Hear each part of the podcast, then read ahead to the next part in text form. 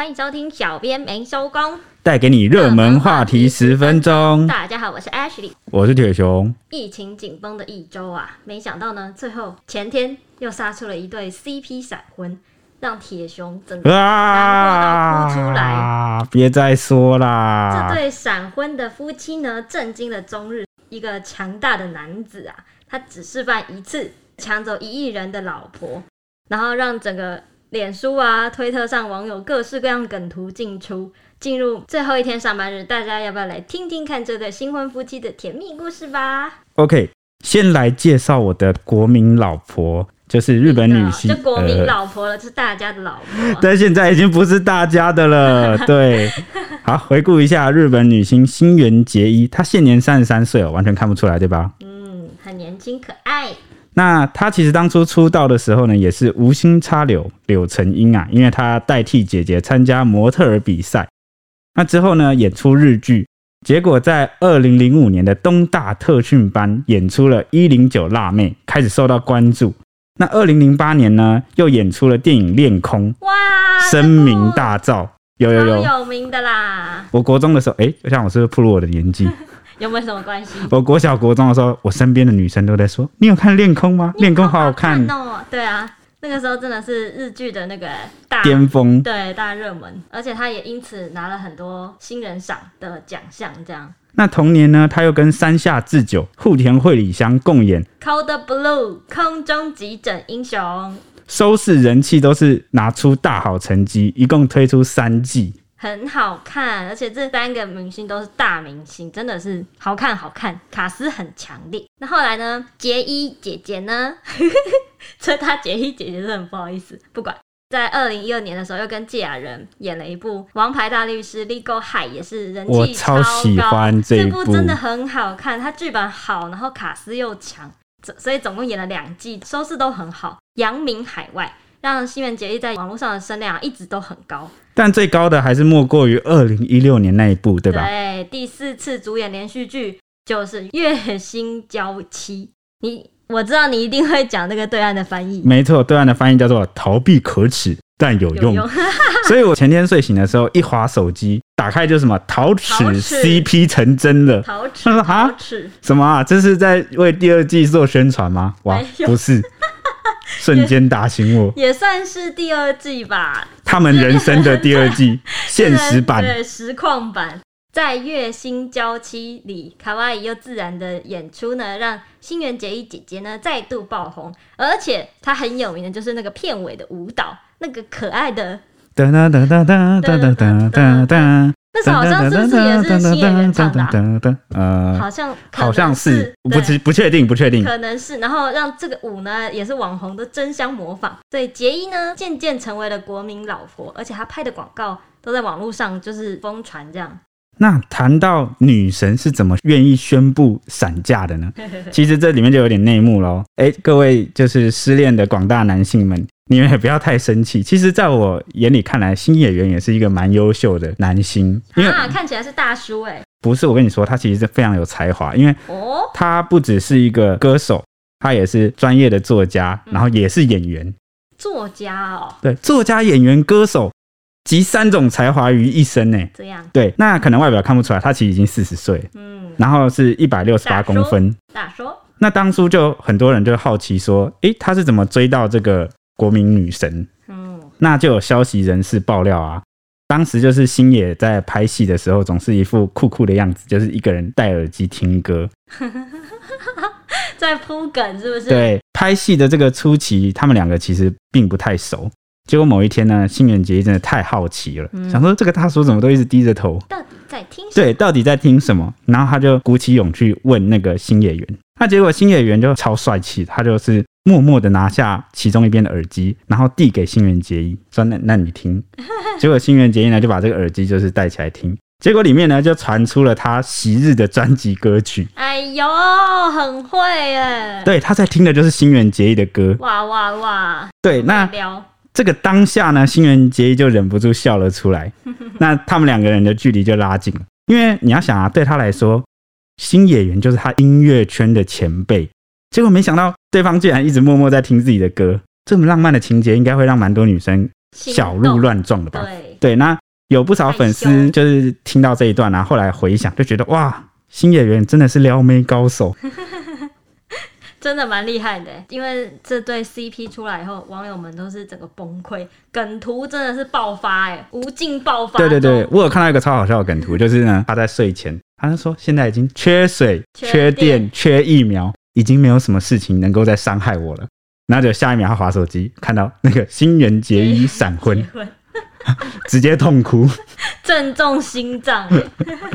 还有还有网友说，上礼拜的我疫情爆发，股票暴跌，二零二一年不可能更糟了吧？哎，今天新垣结衣结婚，痛哭。还有还有梗图是现在才发现啊，原来《月薪娇妻》其实是部结婚纪录片，真的也是个过程呢。给广大网友们还有粉丝们观看他们的恋爱过程。你知道在心理学上有一个作用。怎么样？哦，就是呢，你可能原本没办法接受的事情，他就先提前给你刺激，让你适应。那等到他真的来临了，你就比较不会那么痛。你说《月薪娇妻》这部片吗？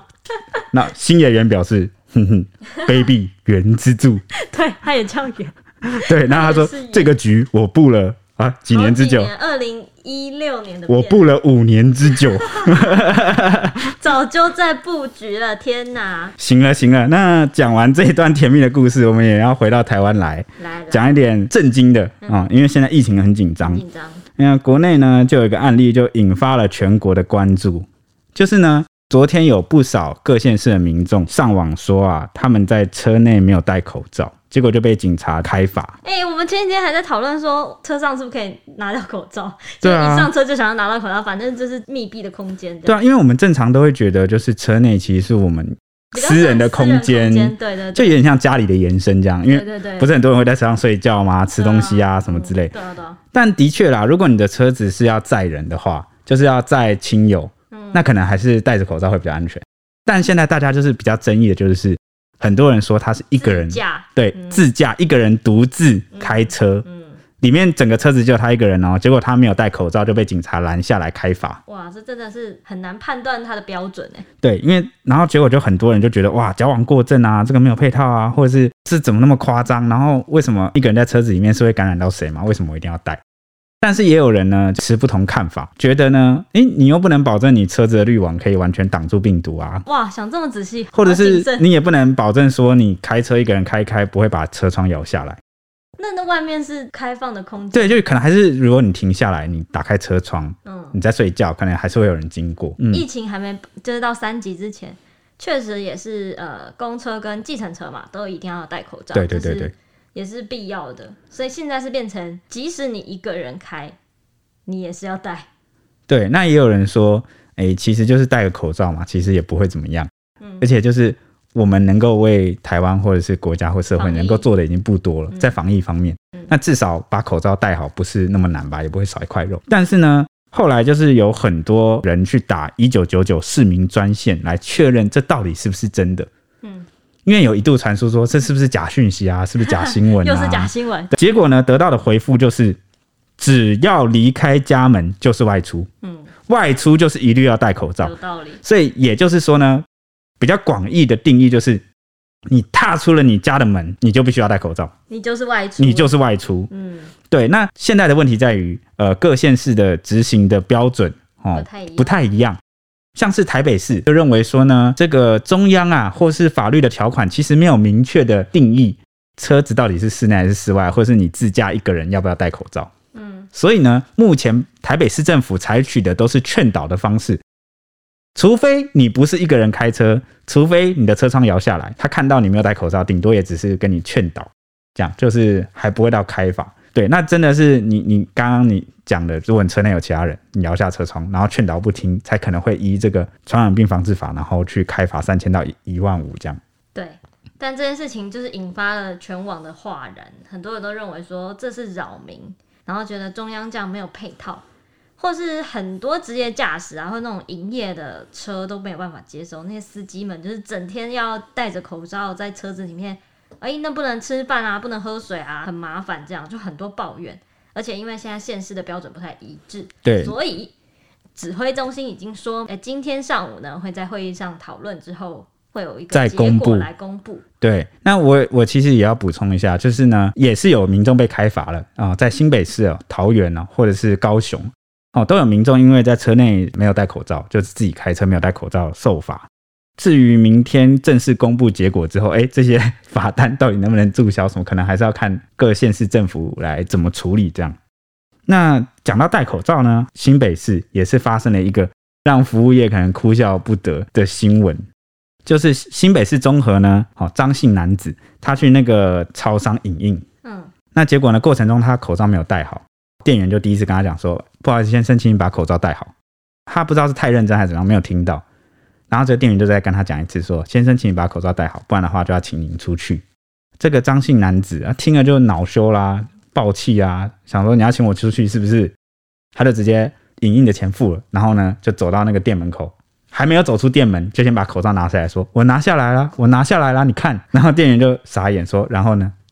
就是冷冷的回他，本来没有打算要跟他计较，没想到这个张姓男子他就突然在这个店门口。来回反复横跳，上演这个星爷电影《九品芝麻官》的情节，反复的说：“嘿，我跳进来啦！嘿，我又跳出去啦！嘿，我又跳进来啦！我又跳出去啦！打我呀，笨蛋！”哇，店员整个傻眼呢，直接冲出去要真的要真的要打他，因为应他的要求嘛。没见过这种要求。对，然后结果呢，这个张姓男就越跑越远，他最后没有追到他。为什么大家都喜欢去超商闹？超商是一个什么样的目标吗？很好选择的目标，可能是就是超商，就是分布比较广，大家比较容易接触到，然后店员也比较容易接触到各式各样的 OK。真的，好讨厌哦！而且有时候你看，你去超商借厕所啊，或者是吃东西，哎，现在不行了啦。但是一般来说，过往都没有低消。哦，对呀，对，这也就很容易出现那种没有门槛、没有低消，就会出现一些无理取闹的 OK。嗯，那他只是来营运。对，那。后来警方就是网络巡逻，就看到这影片曝光之后，就有其实有派员到超商去关心状况，但也调阅了监视器，确认了这名男子在超商里面已经违反了那个传染病防治法，开罚，对，会依法开罚三千到那个一点五万这样。以上是今天的节目，接下来是我的时间，天气时间。目前呢，有一波锋面在台湾的北方海面，但是因为昨天呢，台湾盛行西南风，带来比较干暖的空气，所以温度偏高，最高温出现在台南的北寮，高达四十点一度。现在才五月，竟然就有这个温度了。预计呢，今天的天气依旧是高温炎热，只有午后山区会有一点雷阵雨，各地高温还是可以来到三十二到三十五度。这一波锋面呢，导致呢北部跟东半部地区会有一点局部的短暂阵雨或雷雨，中南部呢仍是多云时晴。午后各地山区都会有局部的短暂雷阵雨，而且可能有局部大雨发生的几率。未来一周呢，可能都会有一点点这样子的雨势。这波锋面在周六还在台湾的北部海面，礼拜天呢锋面就会北移，之后到下礼拜二二十五号又会再度南移。这波的话就可能影响比较大。北台湾地区都会有短暂阵雨或雷雨，花东地区也会有局部的短暂阵雨，中南部也有多云或是午后有局部雷阵雨，也就是未来五天可能都会有一点水汽蛮重的，时不时会有点偶阵雨，这样要记得带伞哦。以上是今天的天气时间。OK，那明天又到了周末，虽然说不能到处乱跑，但是乖乖待在家里呢，也能养精蓄锐，嗯，迎接新的周一到来，这样，嗯，多睡一点觉。对，大家一起耍废救台湾，下周一见喽，拜拜，拜拜。